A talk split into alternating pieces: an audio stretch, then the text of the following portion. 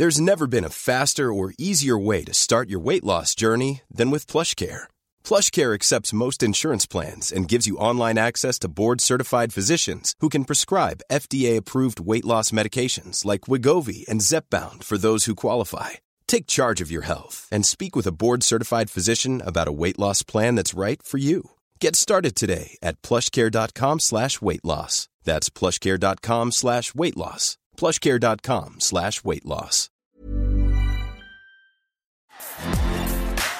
Bonjour à toutes et à tous, c'est Bart et je suis ravi de vous accueillir pour ce nouvel épisode du podcast Extraterrien, le podcast qui interviewe des sportifs hors du commun. Le but de ce podcast est de vous partager leurs secrets, leur vie et d'en apprendre beaucoup plus sur eux afin d'en tirer un maximum de conseils.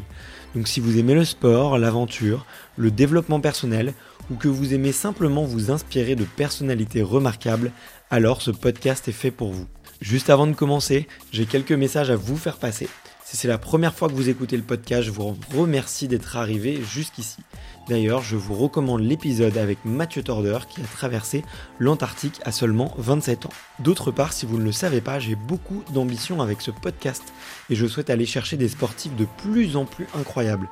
Et j'aimerais vraiment interviewer vos sportifs préférés.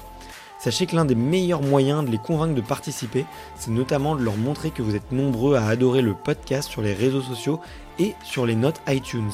Donc si ce n'est pas encore fait, allez mettre une note sur Apple Podcast ou iTunes, c'est vraiment ce qui m'aide le plus à inciter des sportifs connus à venir témoigner. Si vous écoutez plutôt sur Spotify, vous pouvez très facilement le partager en story sur Instagram, taguez-moi et je vous repartagerai. J'en profite donc pour vous rappeler le nom du compte Instagram, c'est extraterrien.podcast. Suivez-le et vous y retrouverez les coulisses du podcast. C'est aussi un excellent moyen de me faire vos retours et de me suggérer des invités. Enfin, j'ai aussi créé une newsletter que vous pouvez retrouver très facilement dans Google en tapant extraterrien newsletter. C'est le premier lien qui remonte. J'y partage des bons plans santé, matériel, préparation mentale, des livres, des documentaires qui m'ont beaucoup inspiré. Allez, je ne vous embête pas plus et je laisse place à mon invité du jour. C'est parti, on est en train d'enregistrer et aujourd'hui je suis avec quelqu'un que j'apprécie beaucoup que j'ai redécouvert, notamment sur son après-carrière, parce qu'on partage beaucoup de points communs. On a été dans, un peu dans les mêmes écosystèmes, on a pu échanger. Je suis avec Benjamin Kaiser. Salut Benjamin. Salut Barthélémy, merci de m'accueillir. Moi aussi, un, vrai plaisir de te parler. Écoute, c'est plaisir partagé. Je sais qu'on va passer un très très très bon moment, notamment parce que je suis très intéressé euh, par ta, grande carrière qui, je trouve, est, fantastique. Tu vois, avec euh, moi qui suis un supporter de Clermont, euh, forcément, je suis un petit peu ému. Aujourd'hui, j'ai vu deux finales au Stade de France euh, une qui s'est bien terminée, une qui s'est moins bien terminée, mais on pourra en reparler. Mais aussi, euh, bah, j'ai en fait j'ai été bluffé par euh, ton après carrière, puisque effectivement tu es dans le monde de l'investissement des startups, donc j'ai pu suivre ton épopée, donc on va beaucoup en reparler. Mais avant ça, je t'ai dit j'aime bien commencer par l'enfance pour commencer, essayer de raccrocher un peu les wagons avec ta personnalité actuelle. Et je sais que tu as eu une enfance assez particulière et assez distinguée. Et la première question que je pose à tous mes invités, c'est quel est ton premier souvenir de sport? J'ai cru que tu allais me dire mon premier souvenir d'enfance, euh, et celui-là, c'est sans doute avoir, euh, c'est courir après mon petit frère quand on habitait aux États-Unis. Mon, père était conseiller en stratégie pour McKinsey, donc on a beaucoup voyagé. C'est sans doute un des trucs qui a vraiment euh, marqué mon enfance. Notamment habité à Chicago. Et donc, un de mes premiers souvenirs d'enfance, c'est de, de, courir après mon frère et de me manger un, un arbre immense. Je sais pas, une espèce de chêne ou enfin un truc mouse. Et je m'étais bien fait mal mais lié à ça, dans cette même période de notre vie, le premier souvenir sport, c'est sans doute, euh, et ça, ça a été, euh, comment dire, animé par une petite photo, mais où tu es habillé en joueur de football euh, américain. Et il me semble que je jouais au foot ou au football américain aux, États-Unis, donc à l'âge de, de 4 ans. C'est ça mes premiers souvenirs sport. Le sport, c'est quelque chose qui m'a construit, mais c'était surtout énormément de plaisir. C'est un truc dont j'avais besoin à titre perso, mais j'y prenais tellement de plaisir dans ce foutu truc que je voulais toucher à tous les sports et en faire tout le temps, et être avec mes potes et, me régaler là-dedans. Ouais, j'ai cru comprendre que tu avais été vraiment euh, touche à tout. Tu pourrais nous faire un petit peu une liste euh, exhaustive ou non de, tous les sports que tu as pu tester et peut-être nous dire euh, ceux qui t'ont vraiment procuré de, de, très bonnes sensations? Bah, Ça va être contre-intuitif parce que le rugby arrive plus ou moins très tard. Bon, les sports de ballon, les sports de raquettes, donc euh, beaucoup de tennis, beaucoup de ping-pong, parce qu'il se trouve que j'habitais dans les Yvelines en rentrant de Chicago et on avait neuf tables de ping-pong dans le préau de, l'école, euh, je crois qu'elle s'appelait l'école Schweitzer à Marly-le-Roi, c'était assez marrant. Et mon meilleur pote de l'époque était extrêmement bon ping-pong, moi compétiteur et on traînait tout le temps ensemble, ben, je voulais le battre. Et puis en fait, moi j'étais champion de mon école, lui était champion de son école qui était en face. Mais le soir, on jouait tous les soirs ensemble. Lui, il avait une, table dans, son jardin. Et il m'a battu en finale de la ville et il m'a battu en finale des Yvelines, trois années consécutives. J'avais réussi à le battre, ce petit con, alors qu'il faisait vraiment la moitié de, la moitié de mon gabarit. Donc beaucoup de tennis, beaucoup de ping-pong, beaucoup de basket. J'adorais le basket. J'ai toujours adoré le basket. Je trouve que c'est un super sport. Très très fun, rapide, mais aussi avec une, agilité qui est quand même assez hors norme pour ces mecs. Enfin, ils arrivent à faire des trucs franchement qui dépassent un peu l'entendement. Donc vraiment, euh, euh, tu vois, la, primaire, c'était. Euh, mais quand je te dis tennis, c'était par semaine. Donc j'étais dans un club de tennis, j'en faisais deux fois par semaine. Je jouais au ping-pong quasiment tous les soirs avec mon pote. Je jouais une fois par semaine au basket.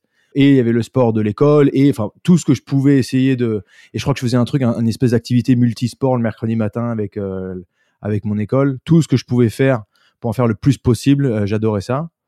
Et ensuite euh, départ pour la Chine. Donc comme je te disais mon père senior partner pour McKinsey a énormément voyagé des opportunités qui nous ont définis en plus en tant que personne et on a habité trois ans en Chine. C'était pas prévu d'ailleurs que ce soit trois ans, mais on est parti à Hong Kong en premier, ensuite à Shanghai ensuite à Pékin.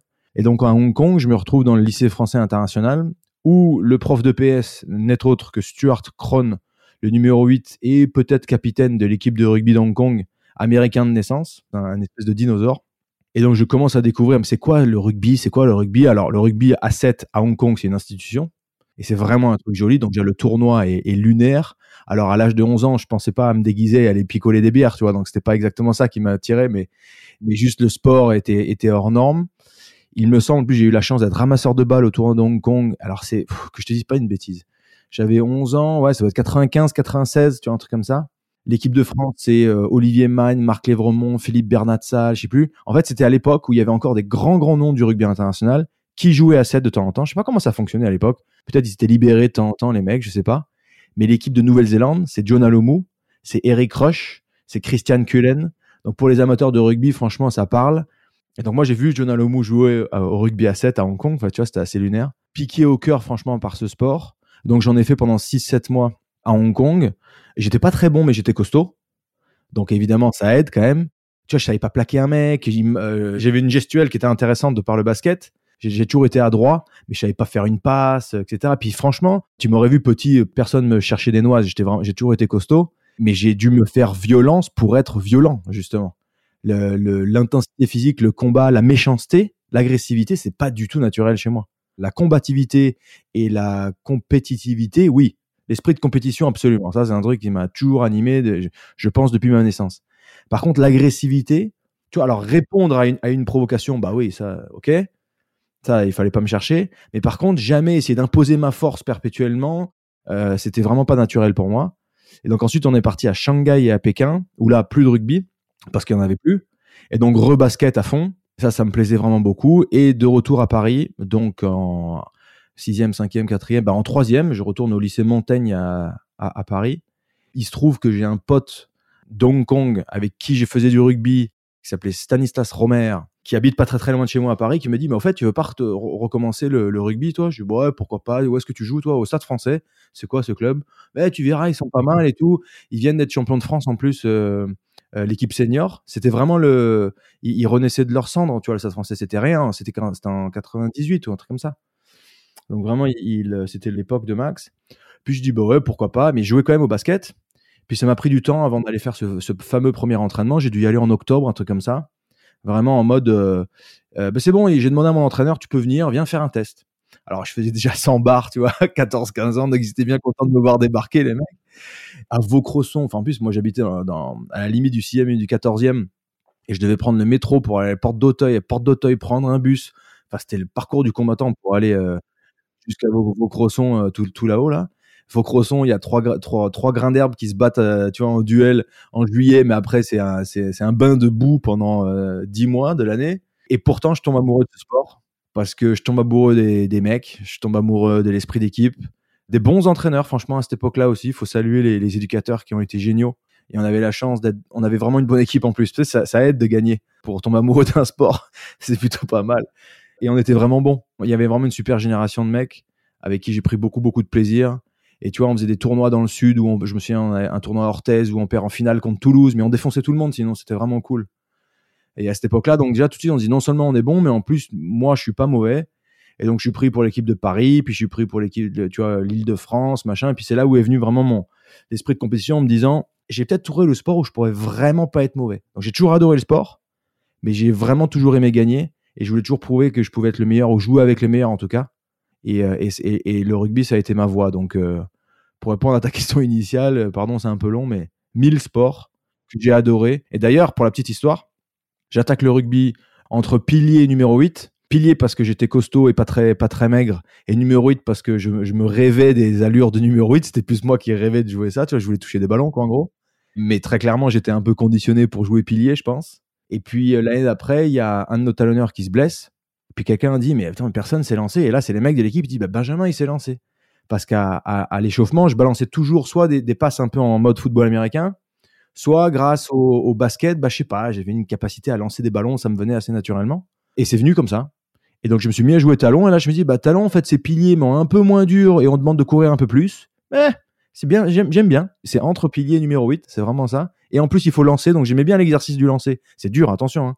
Je me mettais un stress possible. Mais la gestuelle est belle. Je trouve qu'il y avait une, une, élégance et presque une noblesse, tu vois, à, l'exécution individuelle dans un sport qui est tellement collectif. Enfin, c'est grâce à, à, mon parcours si j'ai découvert le rugby, Hong Kong. Et c'est grâce au basket si je suis devenu talon. Et pour être tout à fait sincère, je pense pas qu'il y ait d'autres postes au monde où j'aurais pu avoir une carrière internationale. Donc c'est un peu, on se construit avec nos, avec nos aventures. Bah ouais, exactement. C'est toujours des histoires de vie et toujours euh, parfois un petit peu de chance aussi, un petit peu de hasard. Moi, il y, y, a deux questions qui me viennent. Euh, tu as mentionné l'agressivité, que c'était pas naturel euh, pour toi. J'aimerais savoir comment est-ce que ça se construit, ça de l'agressivité. Moi, tu vois, comme je te disais, j'ai fait euh, j'ai fait six ans de rugby. Alors c'est du rugby universitaire. Après, j'ai joué un petit peu à Vincennes.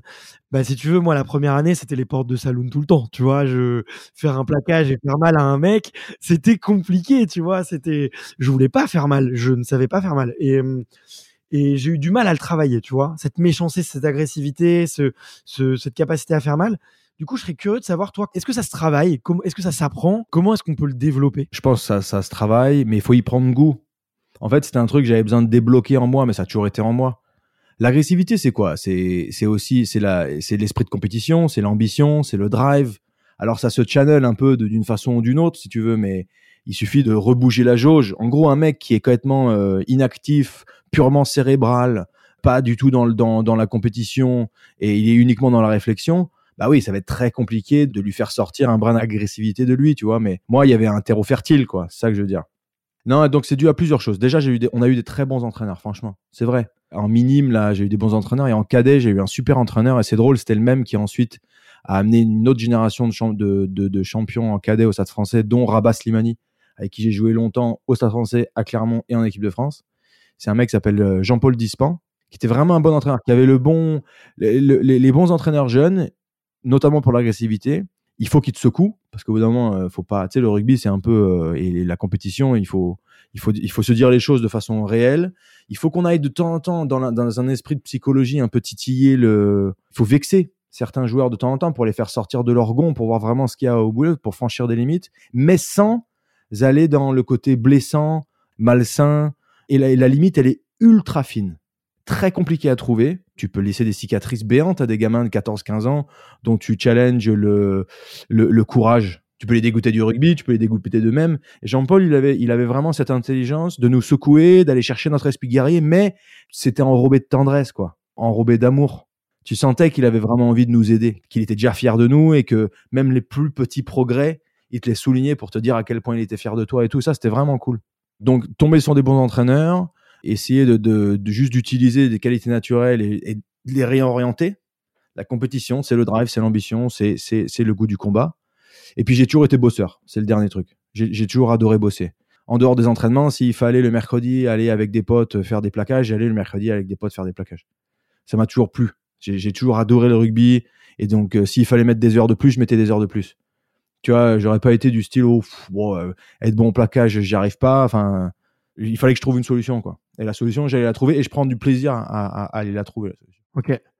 Hyper intéressant. Ce que je vois aussi là dans, ce que tu viens de raconter, c'est euh, comme tu l'as dit, tu as beaucoup bougé étant jeune.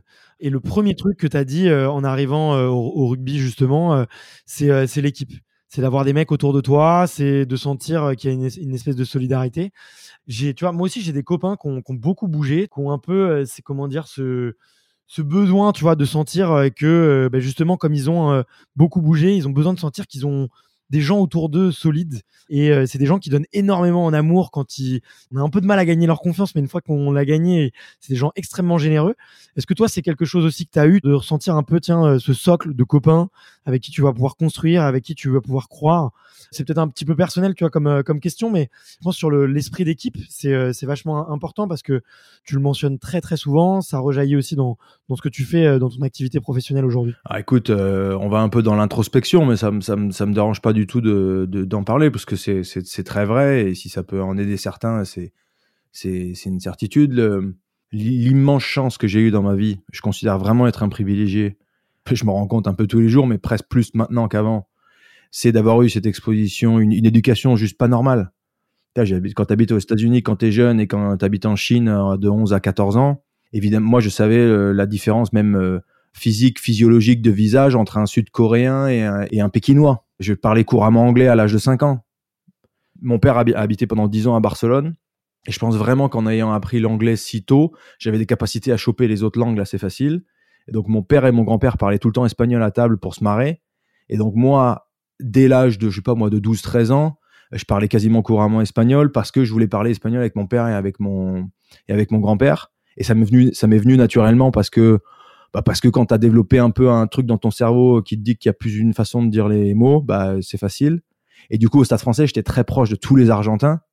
Et j'ai été celui qui parlait anglais. Donc j'ai toujours été celui qui pouvait connecter un peu tout le monde dans des équipes tellement euh, multinationales. Donc ça, c'est pour euh, à quel point c'est magnifique. Ma femme est anglaise. Euh, j'ai vécu plein de trucs extraordinaires parce que je parle anglais. Je serais jamais parti à Leicester, tu vois, si je parlais pas anglais. Mais moi, partir à Leicester ou partir à Biarritz pendant le c'était pareil il n'y avait pas de barrière de la langue. Donc, alors que tout le monde disait, pour qu'est-ce que tu allais faire là-bas? Pour moi, c'est pareil, les gars, vous vous rendez pas compte Il n'y a aucune différence. J'ai pas peur de cette, euh, la différence culturelle quand tu as connu la Chine, tu vois, tu dis, les gars, c'est bon, les Anglais, sont pas si différents que nous. Tu vois, faut pas déconner, c'est pas si loin que ça. Donc, cette différence, c'est une, force énorme. Mais ça a aussi été une blessure énorme pendant ma, pendant ma jeunesse. Parce que de la sixième à la terminale, je sais pas combien ça fait d'années d'études, peut-être huit, ben, j'ai dû faire neuf écoles parce qu'une année à, Shanghai, j'en ai fait deux. Il se trouve que l'école française était vraiment trop petite. On était trois par classe. Donc, je faisais le CNED le soir et je suis parti dans un lycée américain. Donc, j'étais constamment le nouveau. Constamment. Donc, j'étais constamment celui qui devait se faire des potes. Je suis devenu très, très bon à me faire des potes parce que j'arrivais avec le sourire, parce que j'étais plutôt sympa, parce que je craquais une blague à un mec. Et puis voilà, j'ai toujours été comme ça. J'ai toujours eu des facultés à connecter avec les gens de façon facile. Et ça, c'est un vrai atout. Mais en revenant à Paris, quand j'ai découvert le rugby, quand euh, le rugby, ce rugby qui est tellement identitaire, et c'est une richesse, c'est une, bénédiction. Hein. Quand tu commences à faire les sélections euh, régionales où j'étais le seul parisien, ou les sélections nationales, le seul parisien, entouré de mecs du Pays Basque, de Catalogne, de Perpignan, de, Toulouse, de machin, où ils sont mecs, ils sont enracinés régionalement, et ils en sont très très fiers. Et là, je, là, je suis devenu un mytho j'étais euh, John le mytho là, tu sais, je sais pas comment il s'appelle les trucs sur YouTube, mais je m'inventais une vie tout le temps. J'étais euh, Serge le mytho, voilà. Je m'inventais une vie perpétuellement. Dans une salle, j'aurais pu dire que j'avais des grands-pères euh, basques histoire de, de fit in, et puis dans l'autre, je disais que ouais Toulouse je connais très bien parce que c'était pas vrai du tout.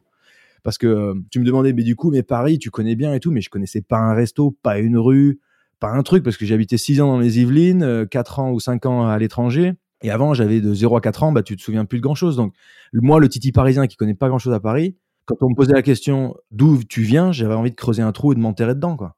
Je ne savais pas d'où je venais. Vraiment. Et à cette époque-là, ça me dérangeait beaucoup. Et c'était une, vraie blessure. Et donc, le besoin des autres, c'est devenu, venu de ça. C'est aussi pour ça que je me suis tellement plu à Clermont. J'avais envie de, une fois que je suis devenu surtout père de famille et tout, j'avais envie de, de, dans une, une région qui m'a accueilli, euh, moi et ma femme, et après, du coup, nos filles, à bras ouverts. C'est pour ça que ça m'a tellement touché. J'avais besoin de retrouver un enracinement. Et donc ma différence, elle est devenue vraiment une force. C'est une force, mais ça a été aussi une blessure euh, beaucoup. Donc c'est une bénédiction que mes parents aient, fait tous ces, déplacements pour mon frère et pour ma, petite sœur. Euh, moi j'étais le bon âge parce que c'était pas trop chiant point de vue études. Alors que pour mon frère, tu vois, qu'elle allait passer le bac, c'était quand même beaucoup plus chaud de, bouger à cette époque-là. Et ma petite sœur, qui était vraiment toute petite, bah, elle s'en souvient quand même moins bien. Mais donc, euh, c'est exactement ça. Le, rugby, ça m'a donné, euh, je vais pas dire une famille, parce que j'ai eu la chance d'être entouré d'amour et, beaucoup d'attention par ma famille. J'ai pas du j'ai manqué de rien. Mais cet, esprit de camaraderie, cet esprit de, reconnaissance des uns aux autres, évidemment, c'est un truc qui est très très important pour moi. Donc, euh, donc le, groupe, les connexions humaines, la connaissance de l'autre, C'est un truc qui, me- qui me fait vibrer, qui me définit en tant que personne et j'espère en tout cas qu'il me définira toujours. Ouais, bien sûr. Bah écoute, moi je te comprends euh, totalement, tu vois, enfin le le rugby, euh, tu vois bien que j'y ai joué beaucoup moins que toi et bien que j'ai joué à, très bas niveau parce que ça, ça a été longtemps été universitaire, ça m'a vraiment construit quoi. Tu vois, j'ai joué un peu à l'aile, j'ai joué un peu de mid-mêlée et euh, à 18 ans, j'étais le plus petit gamin de la classe. J'ai grandi après. Et donc tu vois, quand tu te retrouves avec des mecs qui font ton gabarit et qui te protègent et que t'es le petit neuf et que tu peux enfin dire des conneries et que tu peux enfin chambrer quelqu'un parce que tu sais que t'as quelqu'un qui te protège. Enfin moi, ça m'a permis de prendre confiance en moi euh, énormément quoi tu te muscles, voilà, comme on l'a dit tout à l'heure, tu apprends un peu aussi à te défendre, à être agressif, à savoir euh, te comporter, à relever tes potes aussi, parce que souvent on, a quand même la tête dans la gadoue euh, dix mois dans l'année, comme tu le disais, donc euh, se relever, c'est d'une toute beauté. Peut-être pour terminer un peu là sur la partie adolescence, mais pas forcément sportive, mais plutôt professionnelle. Comme tu arrives sur le rugby sur le tard, même si tu progresses assez vite et que ça, ça te plaît, tu rêves de quoi, gamin? Comment est-ce qu'il est Benjamin à l'école? Est-ce que c'est un peu l'hyperactif qui rêve euh, de vite aller choper les crampons et de vite sortir de, des cours parce qu'il en peut plus d'avoir les fesses euh, vissées sur une chaise euh, toute la journée Est-ce qu'au contraire, il est assez studieux parce que peut-être que papa chez Mackenzie, il a envie qu'il y ait des notes à la maison Tu as parlé beaucoup d'ambition aussi. Est-ce que tu as des aspirations professionnelles? En dehors du sport, comment est-ce que tu te définirais avec le recul? C'est difficile de s'auto-juger. J'ai jamais eu, j'ai jamais été brillant à l'école, mais j'ai jamais eu de difficultés. En en faisant quand même dix fois moins que les autres, j'ai toujours réussi à tout passer, très clairement. Après, mon bac, j'ai eu un bac S, donc c'était cool parce que dans le rugby, il n'y en a pas 500 et tout, et ça me plaisait de pouvoir euh, concrétiser des objectifs différents pour tout le monde. Je trouvais ça très chouette. Mais mon bac, tu vois, euh, j'ai 20 en sport, euh, 18 en anglais, 17 en espagnol. Si j'ai pas ça, j'ai jamais mon bac, hein. Pas déconner non plus. Donc, tu vois, j'ai un bac S ultra scientifique et tout, mais bon, ça restait sur mes acquis. Donc, non, d'énormes acquis. J'ai toujours été bon en maths. Ça me plaisait un petit peu. Jamais été très bosseur. euh, Je révisais à la dernière minute tout à l'arrache. euh, Les révisions, ça n'a jamais été mon truc. J'ai toujours été dans l'action. Par contre, les cours, quand c'était bien, j'aimais bien. Quand il y avait un bon prof, j'aimais bien. J'ai toujours bien aimé apprendre. J'ai toujours bien aimé avoir une bonne note. Tu vois, par contre, bûcher pendant des heures seul, oh, là là, le bagne. Donc des facilités, donc ça n'a jamais été un problème. Je pouvais m'endormir pendant toute l'heure d'anglais. J'allais quand même avoir 18 ou 19. Il fallait pas me faire chier. Donc j'ai surfé beaucoup souvent sur mes, sur mes atouts. Mais par contre, ouais, gaga de sport. Donc j'avais pas les crampons déjà vissés. J'aimais quand même apprendre. J'aimais faire les trucs différemment. Mais c'est là où j'ai eu beaucoup, beaucoup de chance. D'une, de grandir quand même beaucoup à Paris, où le rugby c'est important, mais c'est pas tout. Où tu vois, j'allais à l'école, les mecs savaient pas que je jouais au rugby. Quand je me suis rendu compte de ce que c'est que de jouer pendant 10 ans à Clermont-Ferrand, où c'est là, c'est quand même un, un autre truc. Hein. Tu arrives dans une, dans une religion du rugby. Enfin, il n'y a pas un médecin qui te fait pas couper la queue, il n'y a pas un resto qui te regarde pas euh, gentiment. C'est lunaire comme situation. Mais quand j'ai connu Paris avant, et le rugby pro à Paris avant, ça te fait dire tout ça, c'est une parenthèse dorée de ta vie, mais c'est pas la vraie vie, c'est- complètement exagéré, quoi. Donc j'ai eu un rapport à la popularité et à l'importance du rugby assez, euh, avec une hiérarchie assez claire dans ma tête, me disant c'est un énorme kiff. Ah mais en, en plus ils vont, ils vont me payer pour que je fasse ça. Ouais, génial. Mais c'était vraiment, ça n'a jamais été une ambition. Par contre, mon ambition c'était toujours de jouer dans la meilleure équipe. Quand j'arrive en minime, bah, je voulais être surclassé. Quand euh, en cadet ils te font les sélections de Paris, bah, je voulais non seulement en être pris, mais je voulais être euh, capitaine ou être au moins titulaire. Puis après l'île de France, bah, l'île de France, bah, je veux être titulaire ou je vais être pris ou, je vais être capitaine. Enfin je sais pas, mais ah, il y a des sélections jeunes maintenant, de moins de 17, moins de 18 France, ben, je veux y être. Il y avait un top 100, je voulais être le meilleur talonneur de France. Je voulais toujours essayer d'être le meilleur dans tout ce que je faisais. C'était un peu l'esprit en rugby, on disait jouer en première. C'était jouer en première, mon, mon, truc. Par contre, gagner des sous, être pro, c'était pas pareil. Ma chance, c'est d'une Paris, ça m'a fait comprendre que le rugby, c'est pas toute la vie. C'est génial, mais ça reste du sport. Faut pas déconner, faut pas exagérer non plus. Et j'ai été élevé dans une famille où mes parents, et notamment ma mère, m'ont mis devant mes responsabilités de me dire c'est bien le rugby, régale-toi, mais euh, bon, il y a une vraie vie à côté. Donc des études, donc euh, hyper pushy. Tu vois, quand j'étais à la Canal et que je passe mon bac S, j'étais le seul en équipe de France jeune de cette époque-là. Il y a plein de parents qui auraient pu dire peut-être bon, écoute, il est déjà bon au rugby, c'est pas grave et tout. Ma mère, c'était l'inverse. Bon, elle, elle a jamais trop aimé le rugby, puis je pense qu'elle a pris du temps avant de comprendre à quel point c'était un peu enrichissant comme le sport de haut niveau, tu vois. Mais, mais elle me bassinait tous les soirs, elle s'en foutait du rugby en fait. Et les cours, les cours, les cours, les cours, les cours, les cours, le bac, le bac, le bac. Donc, quand j'étais même pro, j'ai fait un doc d'éco-gestion à Assas. Et après, j'ai fait une ou deux années à l'ESGCI, qui était une petite école de commerce. Enfin, toujours, on a essayé de me mettre un pied dans, dans la vraie vie. Donc ça, c'est et Paris et mes parents. Mais je pense que c'est une bénédiction.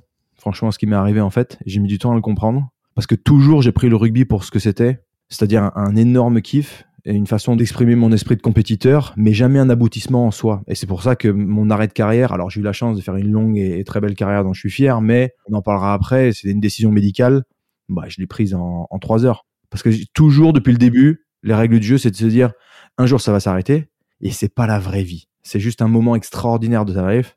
Profites-en, mais c'est pas toute ta vie, et je voulais jamais que ça me définisse totalement. Ouais. Très clair. Tu savais déjà euh, un petit peu ce que tu voulais faire? Tu avais déjà des petites ambitions professionnelles? Bon, j'imagine 99% de ton cerveau euh, était motivé par le rugby parce que tu étais doué, tu étais talentueux, tu étais avec une équipe qui gagnait, comme tu le disais, avec des super coachs. Mais est-ce que tu avais déjà, comme tu le disais, tu vois, euh, tu savais qu'il y avait une vraie vie il y avait déjà des petites idées qui germaient un peu dans ta tête sur soit de l'après-carrière ou en cas de blessure. Tes aspirations, elles seraient allées où? J'ai toujours aimé le business. J'ai toujours aimé le commerce. J'ai toujours aimé euh, soit euh, le chef d'entreprise qui a bien réussi, tu dis putain c'est canon, c'est le patron, tu vois. J'ai toujours aimé cette, cette image un peu à deux balles de ça. Et j'aimais bien ce que faisait mon père qui est consultant, en gros aider les gens à être meilleurs dans le business. Cette idée-là me parlait. Et en fait je me suis rendu compte que j'aimais la création de projets. J'aime pas les gros business qui ronronnent. C'était vraiment ça. Donc mon idée, je pense que soit j'aurais j'aurais monté ma propre boîte.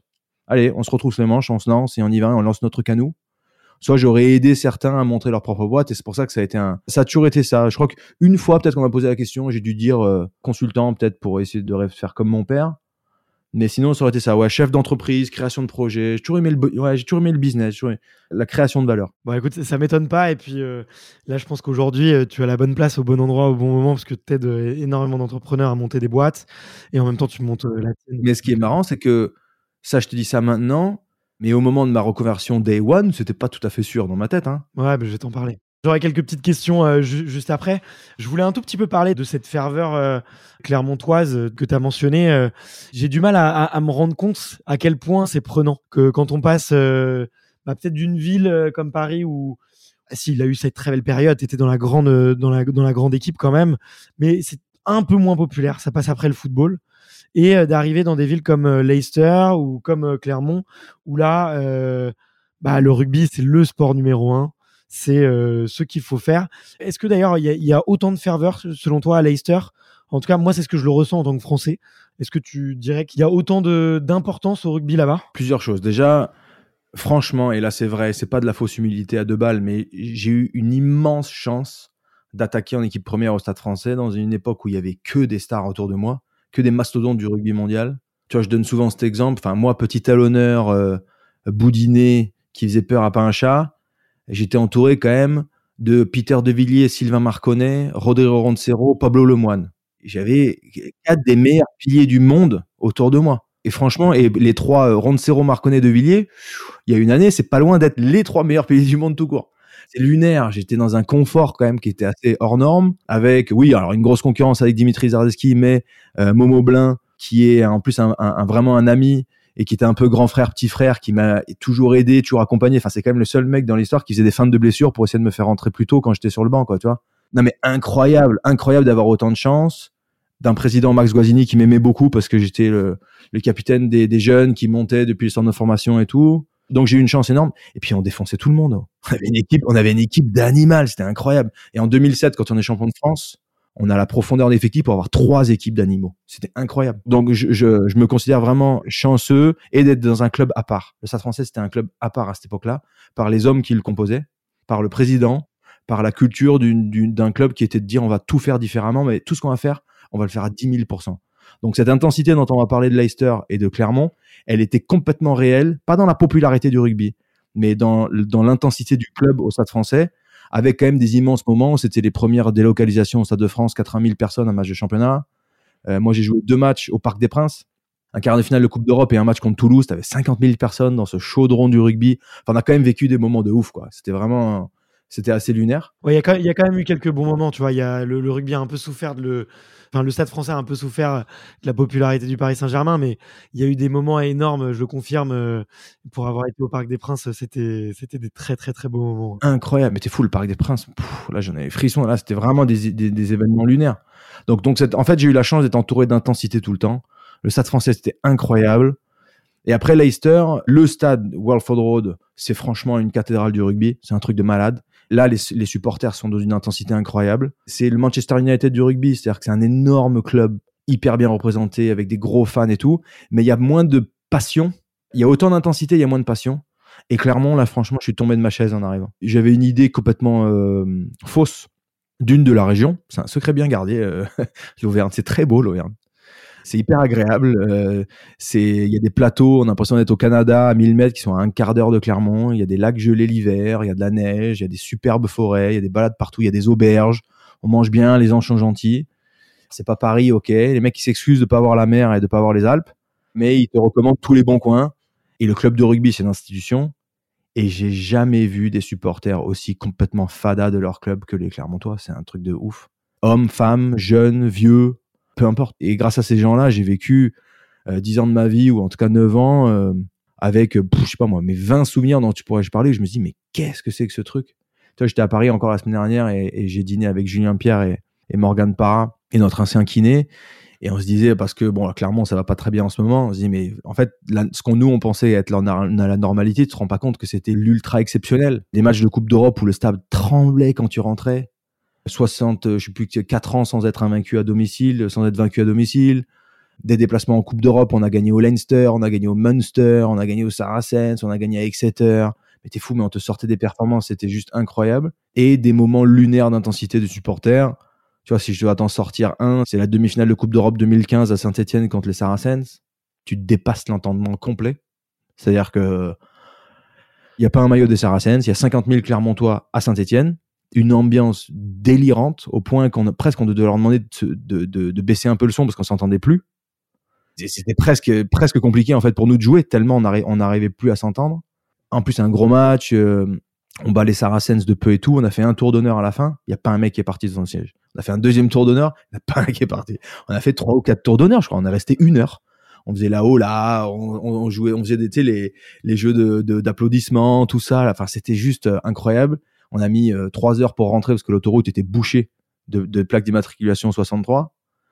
bon, bref, euh, tu vois, un truc de fou. Et, et à l'inverse, quand on va gagner au Saracens, je suis plus en 2018 ou je sais plus quand un match de Coupe d'Europe, où le match est, reporté et joué à huis clos à cause de, de tombées de neige incroyables. Nous, on est dans un hôtel 5 étoiles. Euh, tu entre nous, on fait une bataille de boules de neige. Enfin, 5 étoiles, j'exagère un peu, mais tu m'as compris. Confortable. Euh, on fait une bataille de boules de neige. On s'entraîne, on joue aux cartes. Euh, on est bien. Oui, bon, c'est décalé de 24 heures. Bon, c'est pas un drame. Hein, on est au chaud, tout va bien. Et on va au stade et on, au stade, et on gagne. Et on leur en met 40 au, au Saracens en plus. Et le match est à huis clos parce que la neige, parce que la sécurité. Et là, on voit, je sais pas, 10 Clermontois qui étaient quand même restés là, avec des tambours et tout, le machin. Ils ont même pas eu le droit d'entrer dans le stade, s'il te plaît. Et les mecs, à la fin, quand même, nous disaient merci, bravo. Mais nous, on leur regardait, mais on est désolé pour vous c'est des gens qui ont payé 400 balles pour faire un aller-retour en Angleterre, pour voir un match qu'ils n'ont pas pu voir, prendre un RTT de plus parce qu'ils sont partis le vendredi et au finalement ils sont rentrés le lundi et les mecs loupaient deux jours de boulot. Oh, on a eu que des compliments. Mais c'est pas grave, ça valait le coup pour vous voir faire ça, c'était extraordinaire. Bravo à vous, machin. Nous on est rentrés en avion privé à Clermont. Il y en a, ils sont rentrés 48 heures plus tard. Hein. Et tous, j'ai eu que des compliments. Oh, bravo, ça c'était un match énorme, hein. merci, merci. Mais, mais mec, j'ai entendu une histoire de gens qui du coup les chambres d'hôtel qu'ils avaient gardées étaient euh, prises. Donc les mecs se retrouvent en plus sans chambre d'hôtel. Ils ont dû dormir dans une salle euh, d'événement de l'hôtel sous condition qu'ils passaient l'aspirateur sur la moquette le lendemain. c'est une folie. C'est des fous ces gens. Et, et après ça, t'avais que des merci. T'avais que des merci. Donc non, une folie. Donc euh, clairement, une dix ans de ma vie où j'ai été accueilli et ma femme Andrea de façon magnifique dédicace à mon, à mon voisin de l'époque, euh, Benoît Bras, de la carrosserie Bras, qui en était l'exemple parfait. Le mec euh, à côté de moi, il me laisse, euh, pendant qu'on déménageait, il faisait 40 degrés, il me laisse une bouteille d'eau fraîche sur le palier, et il dit rien, il se casse. Pas un mot, pas un truc. Et en fait, c'était juste pour nous filer un coup de main. Et tout le temps, il venait aider ma femme et il nous recommandait des trucs et puis il y avait toujours un pote de pote pour acheter un frigo et un pote de pote pour euh, recommander un truc pour une bagnole. Enfin bref peu importe tu vois. Il vraiment d'une simplicité une gentillesse magnifique. Ça a été euh, dix années superbes de notre vie et je suis fier d'avoir sur le passeport de mes filles euh, tu vois né à puis t'as marqué Beaumont. Non c'est un moment précieux de notre vie.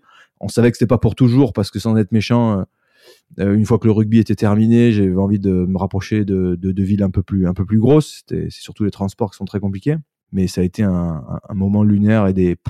Il y a mille anecdotes quand même de d'une folie de passion et de soutien de ces gens. Ouais, bah, je, je me doute qu'on pourrait, on pourrait y passer des heures euh, à se raconter justement des, des histoires de passionnés et de folie de supporters. Moi, je t'a- je t'avoue, que j'ai vu une finale. Alors, ça devait être celle de 2016 ou 2015 contre Toulon au Stade de France. Et euh, j'étais au milieu de, tu vois, du, du COP Clermontois. Et Celle qu'on gagne? Ouais, exactement, exactement. 2017. 2017. Ah, pardon. Oui, oui, bah j'ai vu celle. C'est l'année d'avant. Vous êtes en finale aussi contre Toulon et que vous perdez. Contre le Stade français. En 2015. C'est contre le Stade français? Ouais. Tu dois avoir raison, tu dois avoir- raison, mais oui, t'as forcément raison. Mais, euh, mais j'ai jamais vu ça, quoi. Pourtant, je suis allé voir des matchs de foot euh, à Lens, je suis allé voir des matchs de foot euh, à Marseille, je suis allé voir, je suis allé au Parc des Princes, je suis allé à Manchester United voir des matchs aussi de football. Et là, tu vois ça, mais tu te dis, mais j'ai jamais vu ça. Alors après, 2017, tu me diras forcément, j'avais envie de te poser la question, et puis après, on va parler peut-être un petit peu plus reconversion et business, mais est-ce que 2017, c'est la délivrance? Est-ce que c'est euh, la plus belle année, le plus beau moment? Euh, y a, tu vois, moi j'étais dans les tribunes, t'entends parler que de ça. Tous les supporters, ils te disent c'est c'est le moment où il faut, on n'en peut plus. Tu sens que ça bouillonne. Ils lâchent euh, ils lâchent rien Euh, et en même temps ils veulent pas en entendre parler. Tu vois, c'est il y a un peu cette euh, ambiance qui était très bizarre. Moi je me souviens. Comment est-ce que toi tu le vis de l'intérieur, toi qui adore la gagne, toi qui as beaucoup d'ambition et qui euh, à ce moment-là bah, fait partie des vraiment de, des, anciens, des solides. Donc, euh, comment est-ce que tu le, gères tout ça? Écoute, euh, cette année 2017, déjà, on perd une finale Coupe d'Europe euh, deux mois avant. Et moi, la finale de Coupe d'Europe qu'on perd, c'est ma cinquième finale de Coupe d'Europe que je perds. Donc, je suis le, joueur de rugby de l'histoire du monde qui a perdu le plus de finales de Coupe d'Europe. Dans la tête, c'était franchement pas facile. Heureusement, on a gagné le challenge européen en 2019 pour ma dernière année. Et je faisais une erreur déjà hyper égoïste dans ce sport qui est tellement collectif. Et comme tu dis, je faisais partie des anciens, je faisais partie des leaders du, du groupe, de par ma position et puis de par mon importance dans l'équipe. Et moi qui étais tout le temps justement à bassiner tout le monde avec le team first, team first, les, collectifs d'abord, euh, tu vois, le pot commun, le pot commun, enfin c'était tout ça. Bah, j'étais égoïste et je, pensais avoir le droit d'avoir euh, d'être plus triste que les autres. Parce que moi j'en avais perdu cinq. Quelque part je pensais avoir le droit, ou en tout cas mériter de plus que les autres de la gagner. Ce qui est complètement pas vrai. Parce que les cinq finales, je les ai pas perdues avec les mêmes mecs, contre le même adversaire, au même endroit, au même moment de ma carrière. Moi, j'ai pas fait les mêmes performances sur chaque match. Ces cinq événements qui ont le même nom, mais qui sont en fait complètement décorrélés, quoi.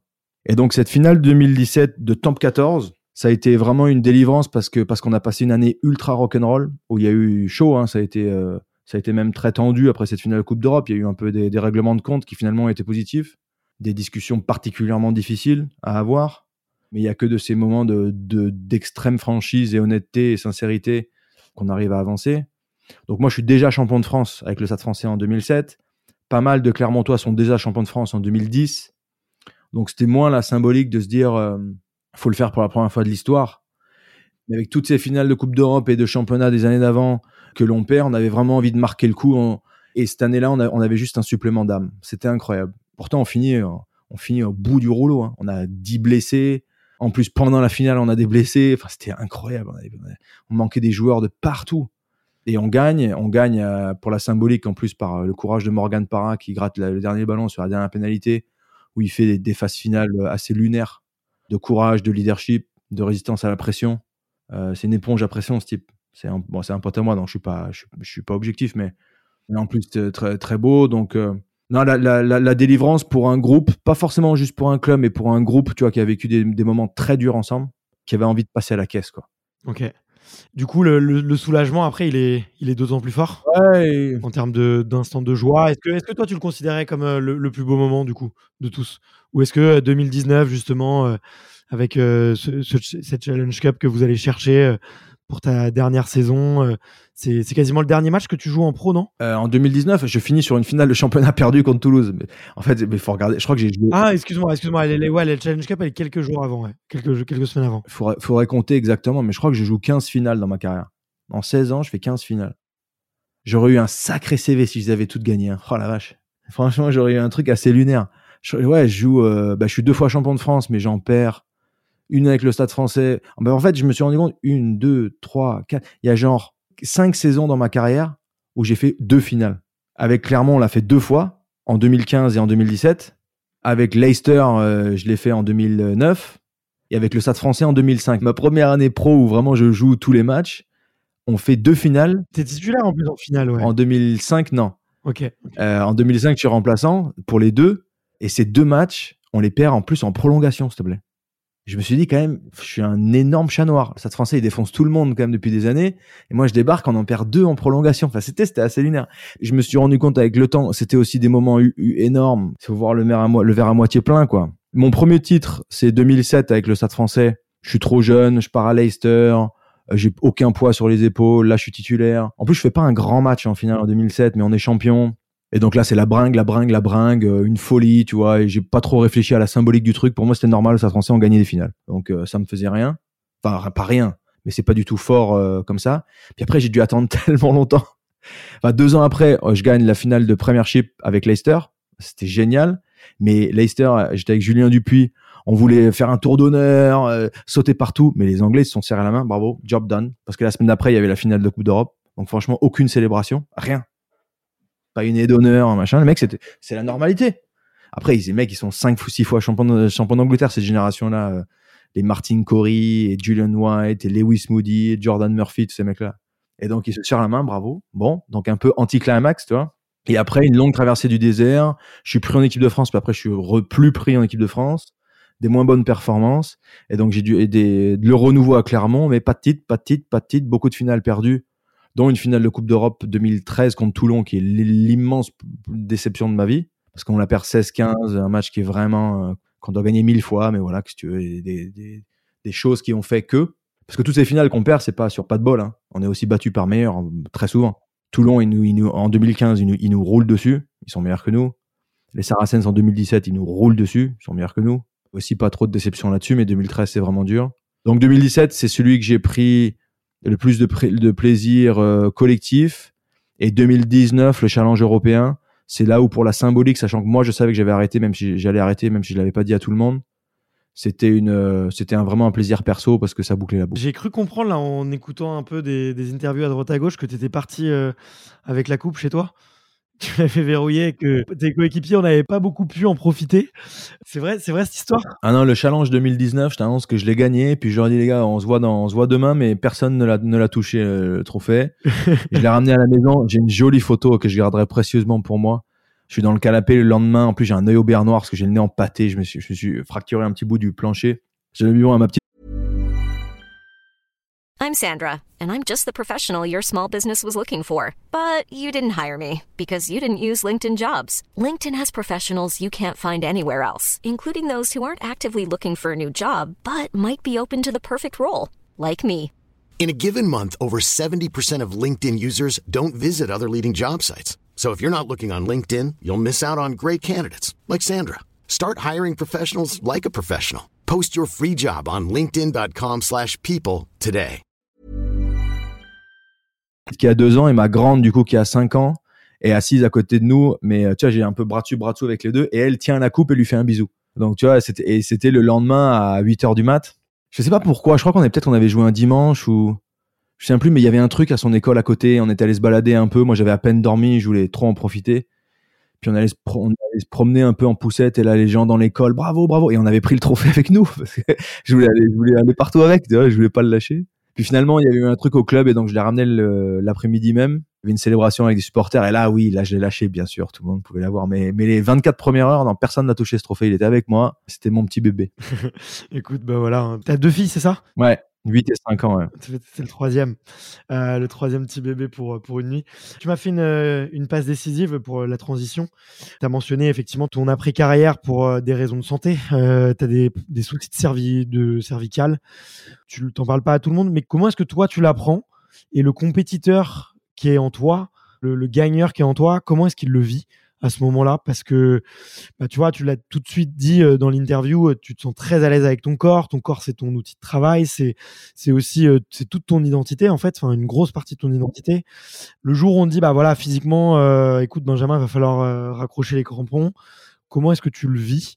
Comment est-ce que tu le comment est-ce que tu l'acceptes? Tu as dit oui en trois heures j'avais pris ma décision. Qu'est-ce qui se passe pendant ces trois heures? Il y a plusieurs choses. Déjà, j'avais des problèmes de cervical depuis un long moment. Et j'ai eu la chance, en arrivant à Clermont, de rencontrer euh, le professeur Jean Chazal, qui est un, neurologue, euh, un neurochir vraiment de haut niveau, et qui a créé, et qui avait dans son équipe euh, Aurélien Coste et compagnie, Et donc j'étais vraiment suivi de près par, par des, ultra experts.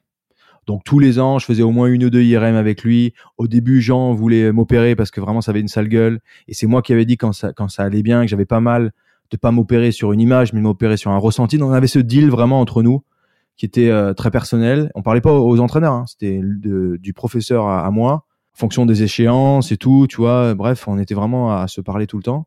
Et je me fais opérer en 2000, 2014, ouais, bien sûr, 2014, c'est juste avant Mio quand on se, quand on se fait euh, attaquer à la machette là.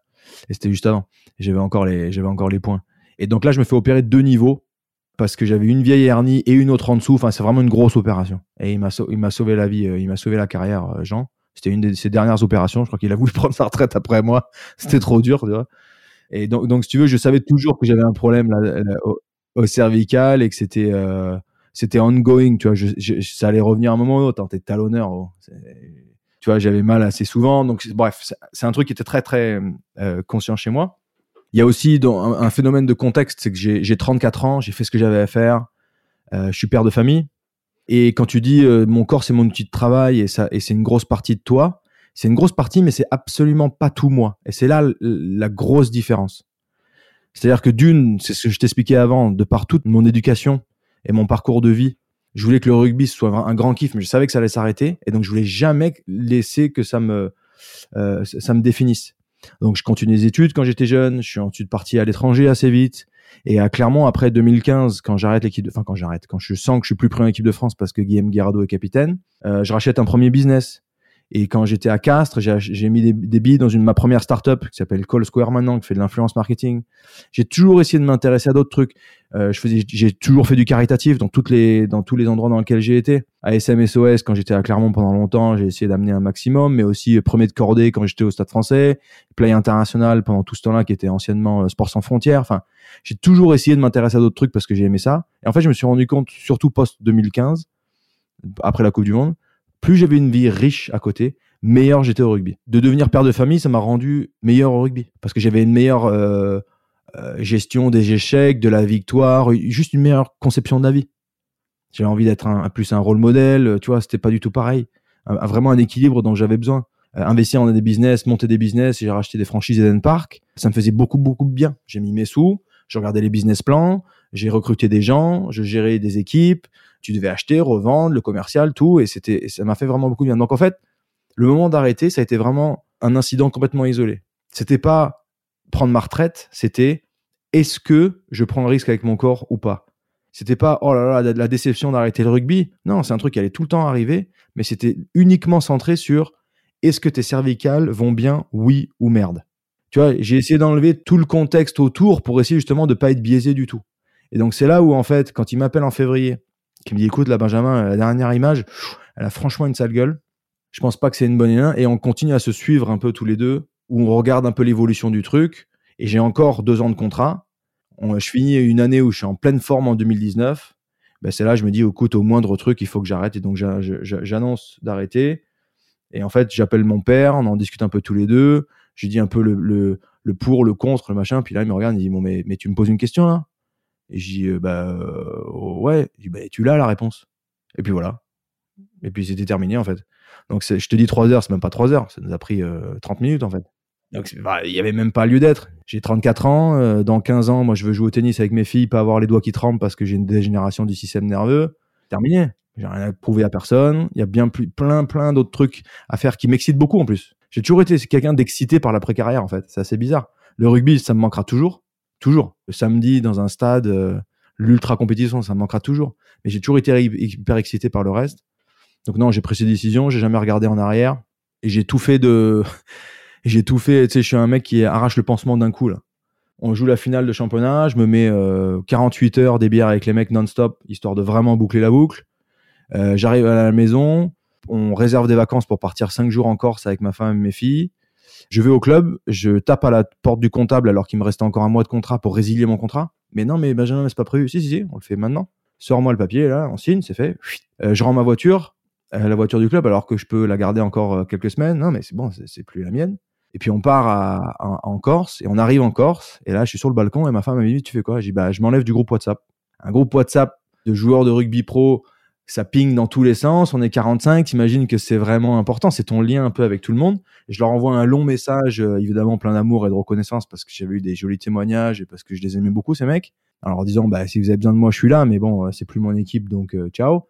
J'envoie le message et je quitte le groupe. Et ma femme, elle dit, bah, il t'a répondu quoi? Puis je regarde, je dis, bah non, je peux pas voir parce que j'ai quitté le groupe. et donc moi, l'espèce d'abruti, j'ai envoyé un message gentil, j'ai même pu, pas pu voir les réponses. Je sais même pas si les mecs m'ont répondu, tu vois. Peut-être qu'il n'y en a pas eu, j'en sais rien, mais tu vois ce que je veux dire, je pas. Et donc j'ai tout arraché d'un coup. Et j'avais déjà prévu du coup de, de faire un MBA à Oxford parce que je voulais avoir une vraie légitimité business. Le lendemain qu'on rentre de vacances, on a pris cinq jours, ben, j'ai bûché pendant quatre semaines pour préparer mon dossier d'admission parce qu'en plus, dans le dossier, il y avait un examen que je devais passer qui s'appelle un executive assessment. C'est une espèce de. Comment il s'appelle ce gros truc qui dure trois heures, là, déjà, qui est très dur, là le... Ah, euh, je l'ai, je l'ai sur le bout de la langue. Écoute, ça nous revient. Le GMAT, le GMAT, le GMAT. Le GMAT, exactement. et donc, c'est un espèce de mini GMAT en, en plus facile. Mais moi, j'avais vraiment besoin de le bûcher, donc je l'ai bûché euh, nuit et jour euh, pendant 15 jours pour le passer. Euh, j'avais plein de dossiers, de trucs à rendre pour Oxford. C'est compliqué. Hein. Putain, leur dossier d'admission, c'était vraiment, c'était du vrai travail. Et j'ai fait ça non-stop en acharné. Je l'ai envoyé c'est bon, t'es pris, ok, bon, on va déménager, il faut qu'on se trouve une maison en Angleterre à retaper, et on est parti chercher la maison, enfin, tu vois, non-stop, pied au plancher. J'ai pris cinq jours de vacances, en fait, après, et c'est tout.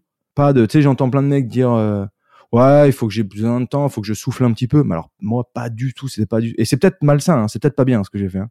Je dis pas que c'est un exemple à suivre, mais j'ai toujours pas appuyé sur pause pour un peu processer ce qui s'est passé pendant ma carrière, pour souffler. J'avais au contraire, c'était, allez, c'est la course, et maintenant, il faut que je défonce tout le monde, mais dans autre chose et il faut que je trouve du sens dans ce que je fais. Et ça a vraiment été comme ça ma transition. Ok. Écoute, hyper intéressant et je pense que tu vois, il n'y a pas de jugement à avoir sur euh, est-ce que c'est bien, est-ce que c'est pas bien. Euh, ce qui compte, c'est enfin, ta personnalité, tu vois. Euh, certains ont besoin d'être à fond, tu vois. Et moi, je suis, je suis un petit peu comme toi. J'ai besoin d'aller très vite, tu vois. Une, une semaine de repos et, et après, je, je repars, tu vois, là où j'ai des potes qui vont me dire non, moi, j'ai plutôt faire une pause six mois, tu vois. Moi, je peux, c'est impossible. Je, je m'ennuie trop vite.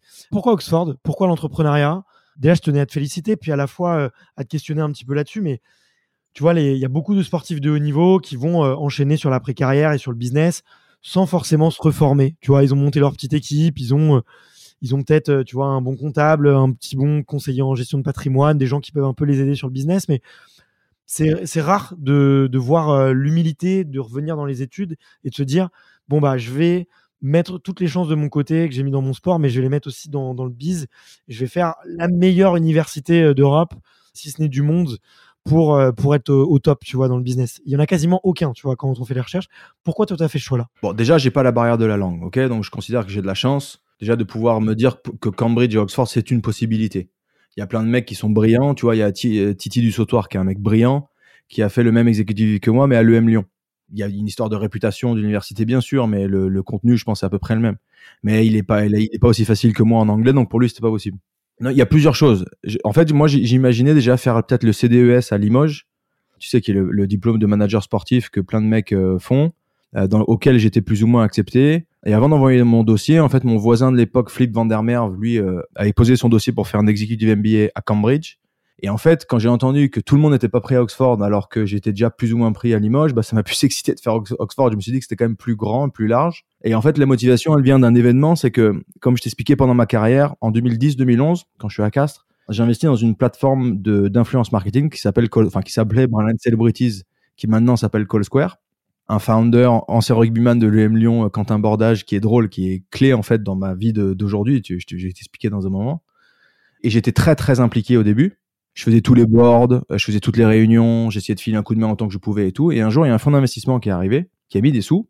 Et à partir de ce moment-là, je n'étais plus invité. Pas littéralement. Je pouvais aller aux AG si je voulais, mais je ne comprenais plus rien à la life c'était hyper complexe, technique. Euh, alors je posais des questions à mon père qui m'envoyait des pavés pour me répondre, mais c'était même un peu chiant pour lui. Mais franchement, j'y comprenais plus rien, puis je comprenais pas trop. Et donc je me suis toujours dit, je ne veux plus ne plus être invité à la table. C'était vraiment ça mon mindset. Je veux prendre une, je veux me reconvertir par choix et pas par défaut. Si dans deux ans, j'arrête complètement Team Pack Ventures, et on va en parler dans une seconde, j'imagine, et je vais entraîner euh, mon équipe de rugby locale euh, faire de la mêlée, eh ben tant mieux. Mais ce sera mon choix. Ce sera pas par défaut. Euh, et donc c'était vraiment ça le mindset. C'est donc je voulais chercher une autre formation. Flip faisait Cambridge, Oxford avait une super réputation, et donc je l'ai fait un peu comme challenge en me disant ah bon tout le monde n'est pas pris, bah je vais essayer, et puis on verra bien. Ok. Très clair, très clair. Comment tu le vis, ce retour à l'école? Toi qui nous disais tout à l'heure que, euh, bon, l'école, euh, t'essayais euh, peut-être pas de faire le moins possible, mais en tout cas d'assurer les meubles et de passer euh, avec la limite. Là, Oxford, c'est une autre culture. C'est la culture de l'excellence que tu connais tout aussi bien. Alors, le retour à l'école, bah écoute, évidemment assez violent parce que l'executive MBA, c'est une semaine toutes les cinq semaines pendant deux ans et une semaine non-stop où franchement les cours attaquent à 8h30 du mat, finissent à 18h. Après, les mecs font euh, d'autres réunions, d'autres discussions pendant une heure ou deux pour ensuite finir par se mettre 25 pain- pintes au pub, euh, se réveiller à 6 heures du mat pour aller à la boxe ou faire du rameur. Et... Je suis tombé, c'est les champions olympiques du taf en fait, ces gens. Et c'est que des gens qui ont une moyenne d'âge de 35 ans, qui bossent tous euh, déjà et qui prennent une semaine toutes les cinq semaines pour venir faire des études. Mais c'est d'un rythme et d'une intensité qui est hallucinante. Et pour moi, ça a été génial. J'ai eu besoin de tirer personne. C'est tous des high achievers. Et tu es dans un amphithéâtre de 72 personnes où le prof dit euh, si le marché fait ça, et ben ton portfolio, tu dois l'adapter et faire ça. Et là, tu as 10 mains qui se lèvent. Ils disent oh, t'es gentil, mais euh, moi, la semaine dernière au Mexique, euh, c'est pas ça qui s'est passé. Hein. Et là, il y a un mec qui l'interpelle dans la salle. Ouais, bah attends, je suis d'accord avec toi parce que l'autre jour à Dubaï, il s'est passé ça pour moi, et ben c'est pas la même chose.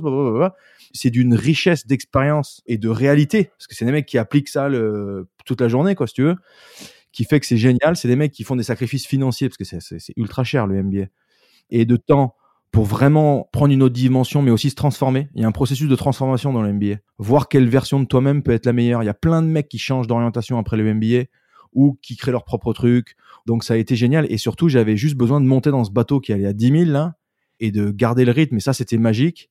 Et il y avait une vraie valorisation de mon expérience qui est très très différente. Donc je me suis rendu compte que j'étais ultra ultra derrière sur plein de trucs.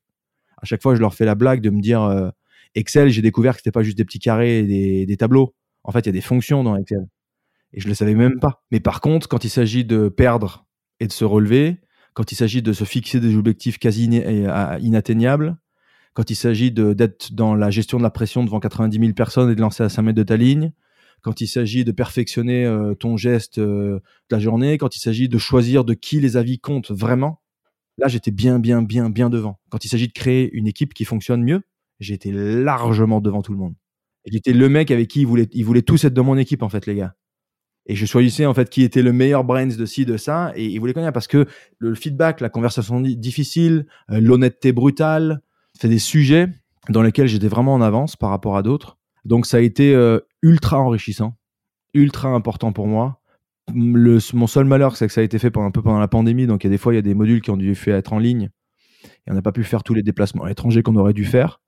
Mais à la limite, j'aurais pas pu tous les faire quoi qu'il arrive, c'était vraiment trop, donc euh, c'est pas trop grave. J'ai noué des amitiés précieuses avec des gens brillants. Il y avait une énorme entraide, des gens qui te filaient des coups de main, les gens qui habitaient au, au Nigeria, euh, sur la côte ouest des États-Unis ou euh, à Dubaï et qui t'appelaient au milieu de la nuit, ah, Benjamin, t'as besoin d'un coup de main pour ci, pour ça, j'ai vu que tu galérais sur un truc. Enfin, et à l'inverse, moi, dès que j'ai pu euh, aider tout le monde, bah, je le faisais. Donc ça, c'était vraiment magique. Dans une ville, Oxford, je sais pas si les Français connaissent, mais qui est vraiment belle, qui est spéciale. Bah, c'est Oxford, quoi. C'est les énormes universités, c'est des collèges qui sont somptueux, qui sont très différents, des librairies immenses, enfin des bibliothèques immenses, tu comme un peu dans Harry Potter. C'est précieux, c'est spécial, c'est très très différent. Donc tu as l'impression d'être dans un endroit magique, quoi. Tu vois, c'est le, centre du savoir. Et tu vas euh, boire des canons le soir, et puis tu as un mec qui est en train de- qui a un PhD de, de sociologie. Puis à côté de ça, tu as un mec qui bosse pour euh, ceux qui ont créé le vaccin pour le Covid euh, anglais, AstraZeneca. AstraZeneca, c'est à Oxford. Ça a été incubé dans, dans un laboratoire qui était en dessous de mon collège. C'est incroyable. Et en plus, j'ai vécu l'expérience du coup. J'ai pas joué, tu sais, le fameux match de varsity match Oxford-Cambridge, mais je les ai entraînés, les mecs. Et c'était lunaire. Le, talonneur faisait partie d'AstraZeneca. Le pilier droit était, euh, je sais plus, enfin, les mecs étaient, faisaient du PhD en, hi- en histoire. Un truc, un mec qui avait un, il faisait un doctorat de philosophie. Je mais qu'est-ce que c'est que ces types? Et ils boivent les mêmes bières que toi, et puis ils veulent viander les mêmes mecs sur le terrain, c'est pareil. Donc ça, c'était hyper riche comme expérience, c'était vraiment chouette. Et j'ai énormément appris. La raison pour laquelle j'y suis allé, comme je te disais tout à l'heure, c'est que je voulais ne plus jamais ne pas être invité autour d'une table.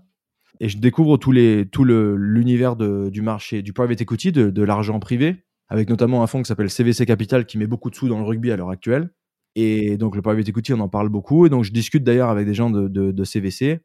Je pense pas que le private equity ce soit pour moi maintenant, mais il y a un des bras du private equity qui s'appelle le venture, qui s'appelle en français, le, le- venture capital, qui s'appelle en français le capital risque, qui en fait allait investir dans l'innovation, parce que les banques ne prêtent pas à ces startups qui génèrent euh, des profits qu'au au bout de 3, 4, 5 années, mais par contre qui peuvent transformer un, marché et un secteur à eux seuls. Je découvre ce truc et là, ben là je, je, me retrouve dans un univers où tu dois parler sur des entrepreneurs. Et pour moi, les entrepreneurs, c'est les athlètes du vrai monde. C'est des mecs qui sont charismatiques, qui sont ambitieux, qui sont ultra résilients, qui n'ont pas peur de ce sur quoi moi j'étais en avance. C'est des trucs que je partage complètement avec les entrepreneurs. Une capacité à te dire, soit à 150% de tes possibilités Personne ne sait ce que c'est que 150%, mais tu es à l'aise avec le fait de dire euh, repousse tes limites perpétuellement. L'humilité dans le succès, mais aussi euh, la résilience absolue, et puis le, le, le charisme pour amener une, des gens avec toi, pour les convaincre de dire que c'est possible, quoi. On va le faire. Et donc ça, c'est vraiment quelque chose qui me fascine. Et c'est sans doute mes grandes leçons du rugby, c'est la chance que j'ai eue d'être entouré de leaders ultra charismatiques dans ma carrière, le courage de ces mecs et surtout la force mentale qu'ils ont. Ça, c'est un truc qui m'a toujours fasciné et nos capacités à, constituer des, collectifs qui gagnent dans la durée. Et dans le venture, je me, suis dit, bah, c'est peut-être un monde qui peut, m'intéresser si je finance et que j'accompagne et que j'aide à grandir tous ces entrepreneurs qui me fascinent tellement.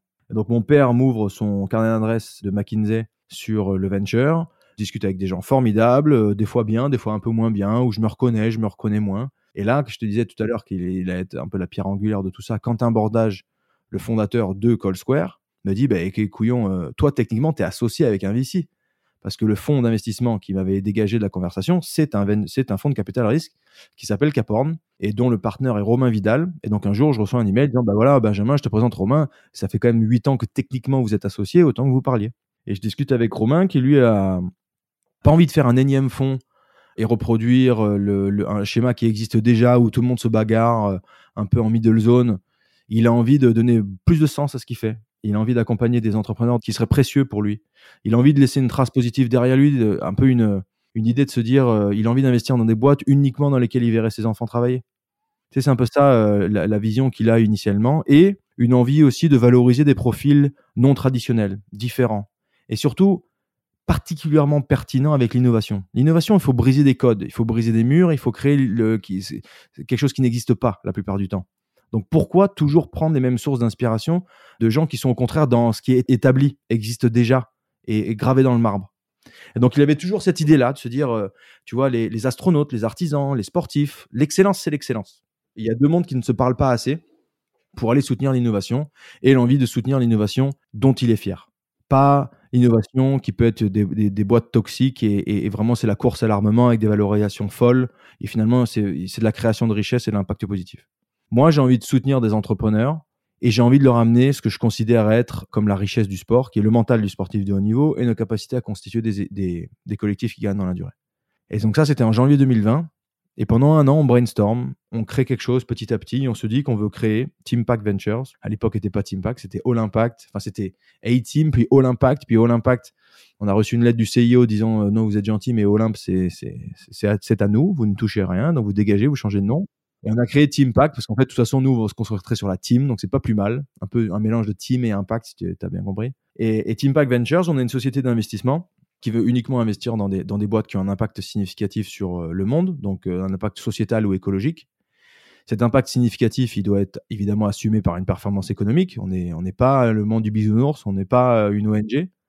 Et cet impact économique, il viendra du people first. Et le people first, c'est considérer que l'épanouissement du capital humain, c'est l'ingrédient central de la réussite dans la durée et pas une conséquence du succès. Et ce people first, il n'y a rien de mieux que le meilleur du sport pour le booster. C'est un peu ça. Donc, on investit dans des, entrepreneurs et dans des startups people first et on utilise le meilleur du sport pour, les aider. Ok. Vous vous connaissez pas avec, euh, avec Romain. Qu'est-ce qui te touche dans son projet? Toi, tu découvres encore un peu le, le monde du VC, du coup, du Venture Capital, hein, c'est comme ça qu'on l'appelle. Qu'est-ce qui te plaît dans ce projet-là? Qu'est-ce qui fait que tu as su que tu voulais bosser dans, dans cet univers-là? Bah, Il y a plusieurs choses. Déjà, il y a utiliser l'argent pour soutenir des, des gens qui me fascinent et pour créer des projets, ce que j'ai toujours aimé faire, en fait. Ça m'a beaucoup plu. Et franchement, créer quelque chose qui n'existe pas, mais qui a eu un potentiel d'être vraiment game changer, ça m'a excité dès le début. Et ce qui m'a plu dans Romain, alors Romain, on, on a passé des heures au téléphone, on s'est rencontrés en physique, on a, on a rencontré des gens qui, qui, se connaissaient euh, mutuellement. Enfin bref, on a, on a quand même fait un peu une due diligence individuelle, mais je sais pas pourquoi, et j'espère ne pas me tromper, et j'espère qu'il écoute ça parce que sinon je vais le massacrer si, jamais je me trompe. J'ai eu, j'ai eu confiance, j'ai eu confiance en sa sincérité d'action dès le début. Une confiance euh, animale, viscérale dans ses intentions dès le début.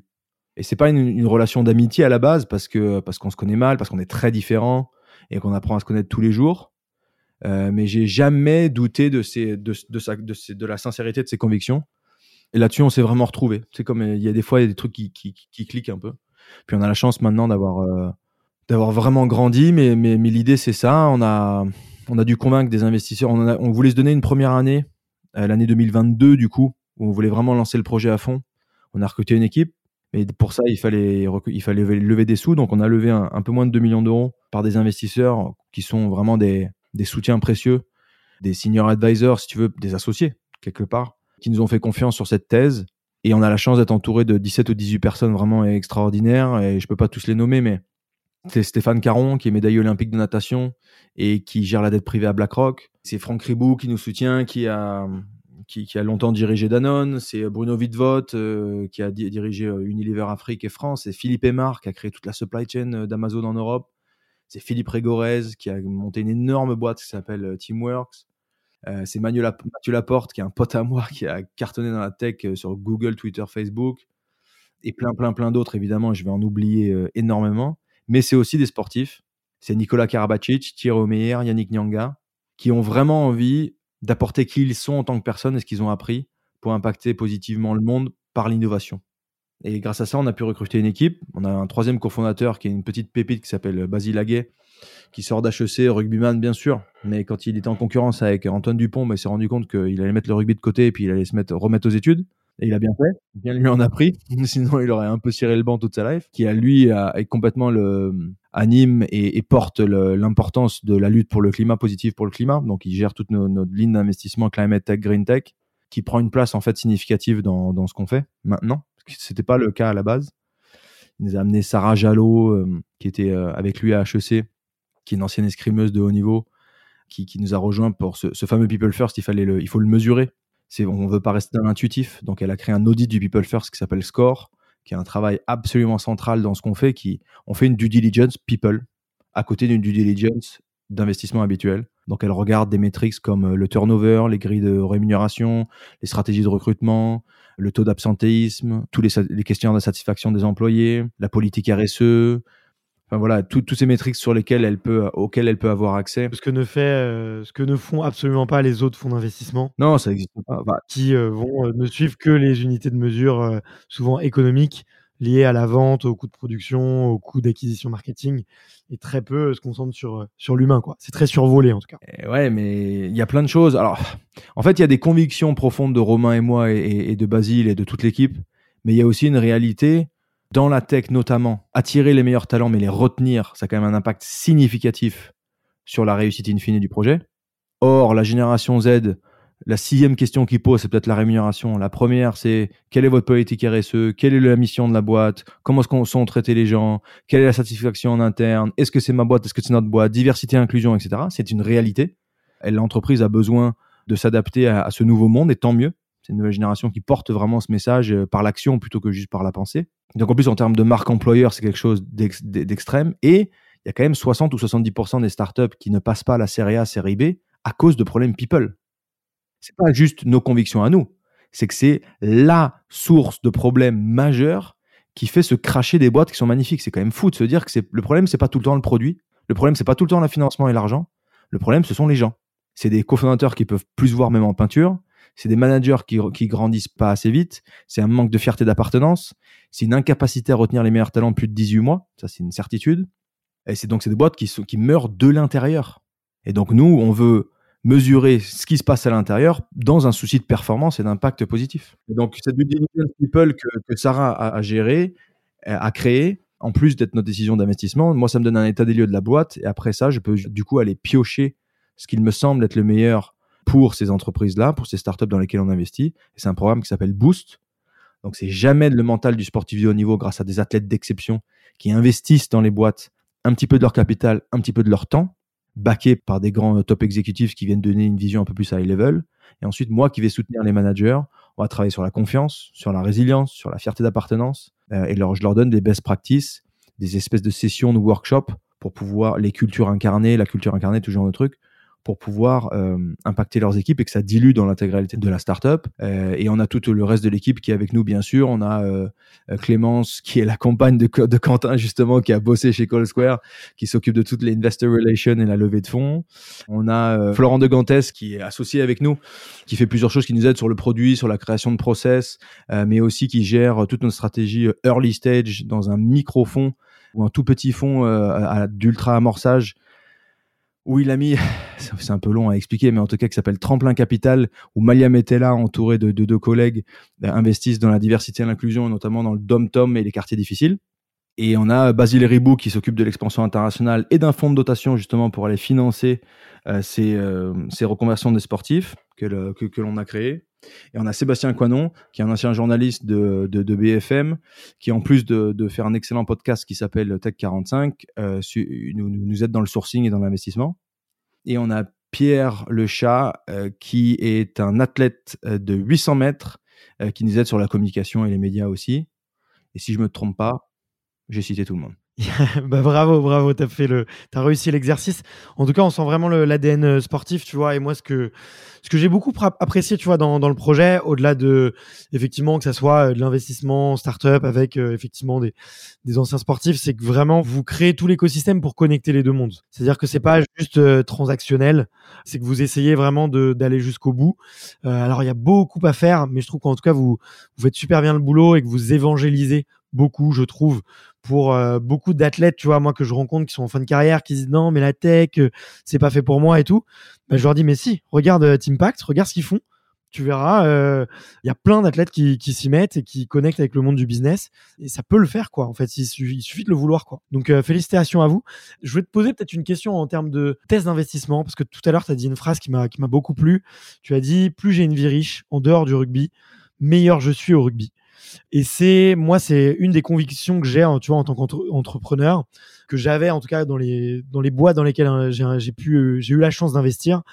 C'est que souvent, je recherchais des, des mecs euh, ou des, des, femmes avec la tête bien faite, mais aussi qui étaient capables de, de faire autre chose et qui s'intéressaient à d'autres choses que le business, que le business. Là, on a beaucoup parlé effectivement de people first, de la qualité des équipes. Est-ce que c'est toi quelque chose que tu regardes dans les entrepreneurs, justement, cette capacité à faire du sport ou à avoir d'autres passions. Qu'est-ce qui fait que tu as la petite euh, étoile dans les yeux quand tu, quand tu rencontres un entrepreneur et que tu te dis, tiens, lui, il ira un peu plus loin que les autres? Plusieurs choses. Le, écoute, il y a la vision long terme, il y a l'ambition, il y a euh, l'excellence euh, visionnaire. Ça, bien sûr, c'est un truc que les entrepreneurs partagent. C'est des gens qui sont capables d'essayer de, de, de, de, rationaliser le futur et d'être un petit peu, de pouvoir se projeter en se disant comment est-ce qu'on va pouvoir transformer un marché, un milieu, mais concevoir la façon dont on, nous, on, on va consommer la vie de demain. Et ça, c'est quand même un talent qui est assez hors norme. Je regarde une capacité de travail hors norme parce qu'il faut être vraiment costaud dans la tête et vraiment prêt à se retrousser les manches parce que c'est un immense parcours du combattant. Mais dans cette excellence que je viens de te citer, je cherche absolument une humilité et un côté euh, terre à terre qui fera que hum, qu'on a envie de valoriser justement des parcours non traditionnels, qu'on a envie de dire à un mec, ben, c'est pas en, faisant 12 euh, heures d'ordinateur que tu vas être forcément meilleur tout, par jour. C'est pas en me prouvant par la minute passée devant ton écran que tu vas montrer ton implication. Ça peut être aussi de l'intensité de relations humaines, ça peut être de l'intensité de curiosité intellectuelle, ça peut être de l'intensité de richesse personnelle, soit par des épreuves de la vie, soit par du voyage, par une construction personnelle. Et cette richesse, on doit aller la chercher. C'est ça qui fera la différence. Et les entrepreneurs, donc, ils sont uniquement tête dans le guidon sur le chiffré de euh, montre-moi combien de secondes tu passes pour faire un truc et euh, le volume plutôt que la qualité et l'intensité des relations. Ça, ça me fait peur, tu vois. Je veux, veux, je veux ce, bon ratio. Donc, nous, ce qu'on cherche, c'est l'intentionnalité du people first.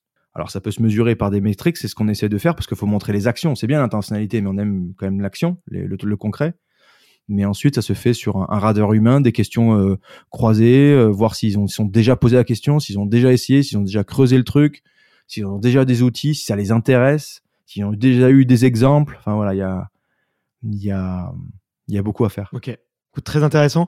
Je vois que le temps tourne, donc je vais, je vais vite, euh, je vais vite terminer. J'avais quand même la question que j'avais, il y avait une question que j'avais très envie de te poser, euh, vu que tu as parlé de, de, temps, de productivité, d'organisation. Toi aujourd'hui, tu es quand même très demandé. Euh, J'ai vu ta progression sur le, sur le monde professionnel et, et tu me disais juste avant que tu en avais un petit peu marre des, des notifications. Euh, à quoi ressemblent un petit peu tes journées maintenant?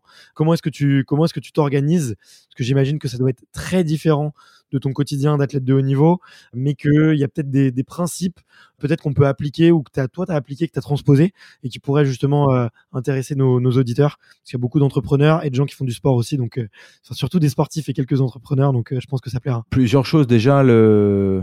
Bon, les, six derniers mois sont clairement accélérés parce qu'avec Teampact, on a fait 10 deals dont on est très fier et il faut les accompagner. Et maintenant, on va vraiment lancer un fonds, un microfond pour faire la même chose, mais mieux, plus vite. Donc, il y a, on est en plein fundraise après cette fameuse première année de proof of concept et on veut prendre notre envol, pérenniser l'activité pendant les prochaines années et juste faire les choses beaucoup mieux, beaucoup plus fortes, beaucoup plus grandes. Donc le rythme s'est intensifié évidemment. J'avais aussi des activités de consultant, commentateur, tu vois, autour des matchs de rugby, dans un truc dans lequel je prends énormément de plaisir.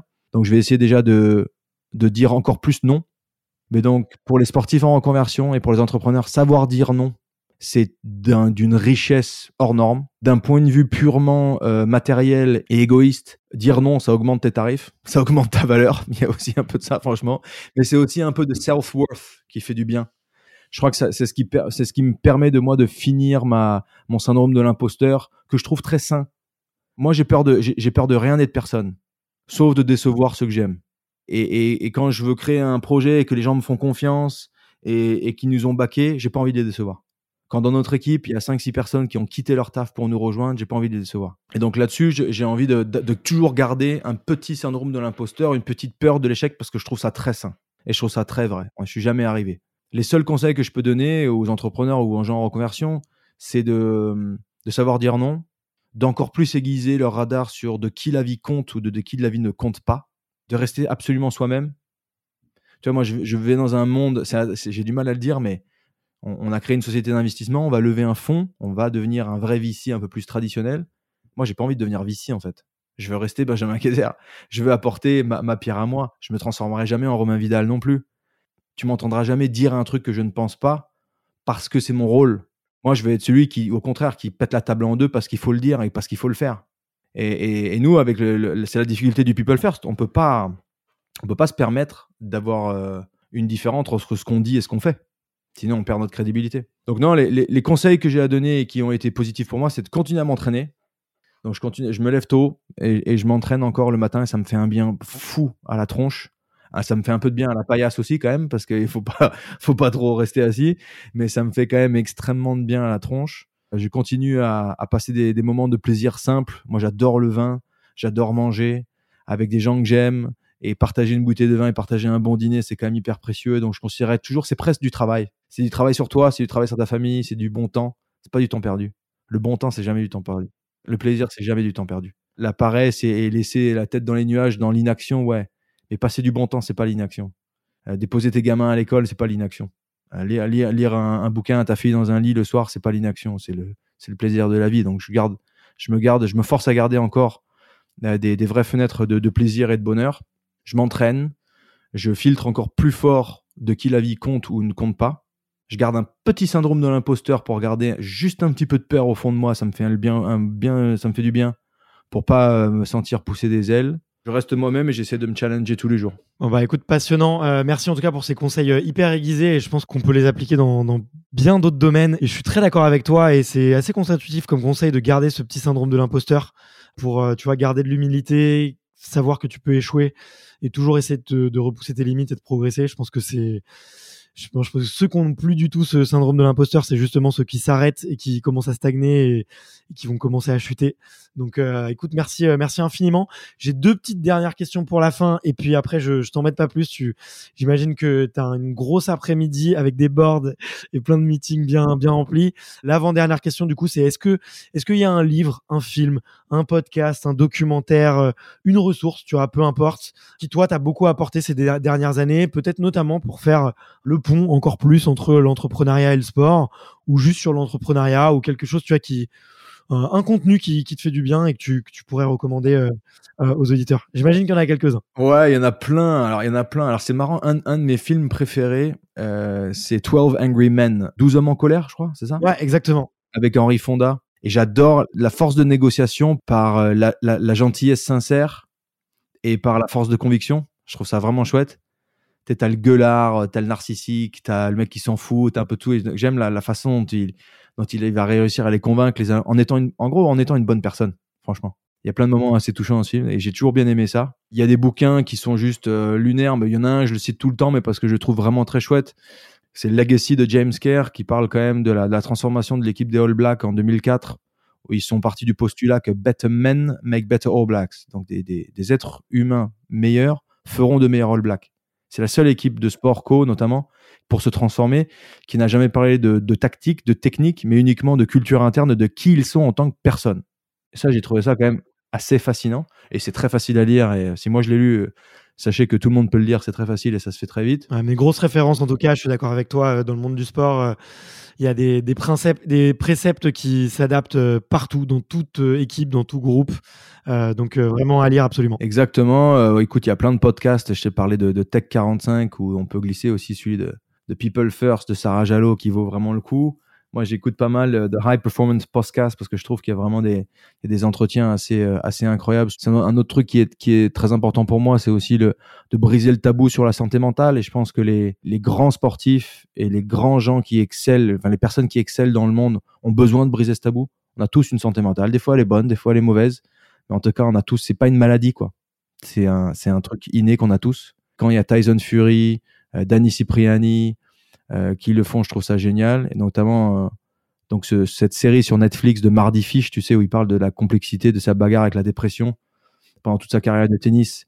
Ça, franchement, ça m'a foudroyé parce que je trouve ça assez, euh, c'est assez incroyable. Et j'aimerais que le sport soit encore plus leader et encore plus acteur du changement pour briser euh, le, le, tabou et pour ouvrir les conversations là-dessus.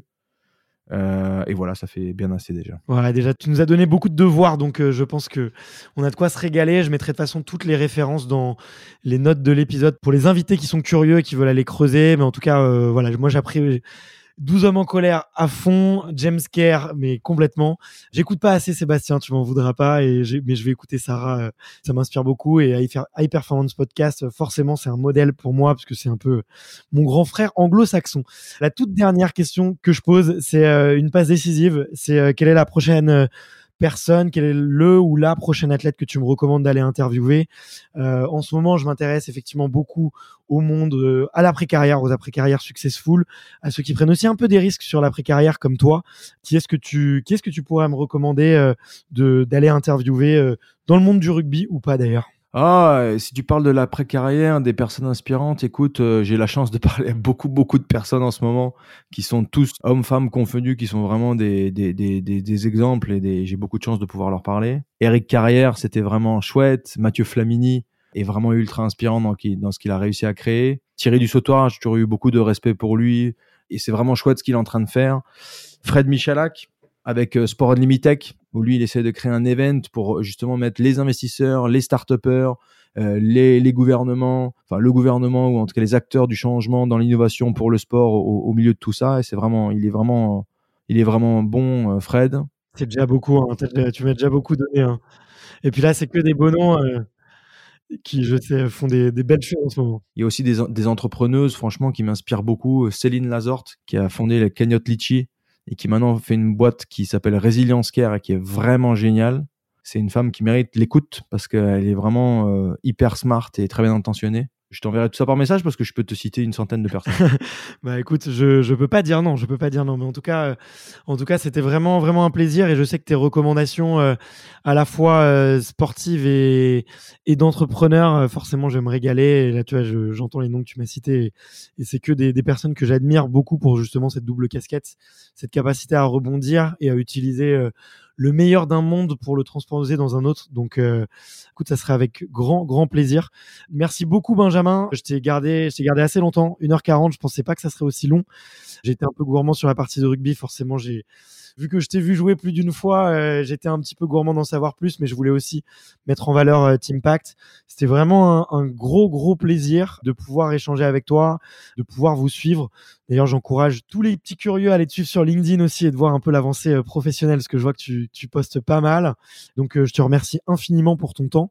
Et puis, je suis sûr qu'on sera, qu'on sera amené à se recroiser rapidement ou pas, mais il y a peut-être à faire des petites choses ensemble plus prochainement. Voilà. Bah avec, avec grand plaisir. Merci pour tes questions qui sont vraiment riches, qui me permettent en plus de, moi de, de me poser d'autres questions, tu vois, de réfléchir un petit peu c'est plutôt cool. Bravo pour ce que tu fais, je trouve ça franchement canon et puis il y a absolument aucun doute qu'on se parle très bientôt. Ça marche. Salut Benjamin. Salut. Merci d'avoir écouté cet épisode jusqu'au bout. Si vous êtes encore là, c'est sûrement que l'épisode vous a plu, donc n'hésitez pas à le faire savoir autour de vous et à vous abonner pour ne louper aucun épisode. J'ai mis tous les liens dans la description, donc n'hésitez pas à y jeter un coup d'œil. Et sinon, moi je vous dis à la semaine prochaine pour une prochaine interview. Ciao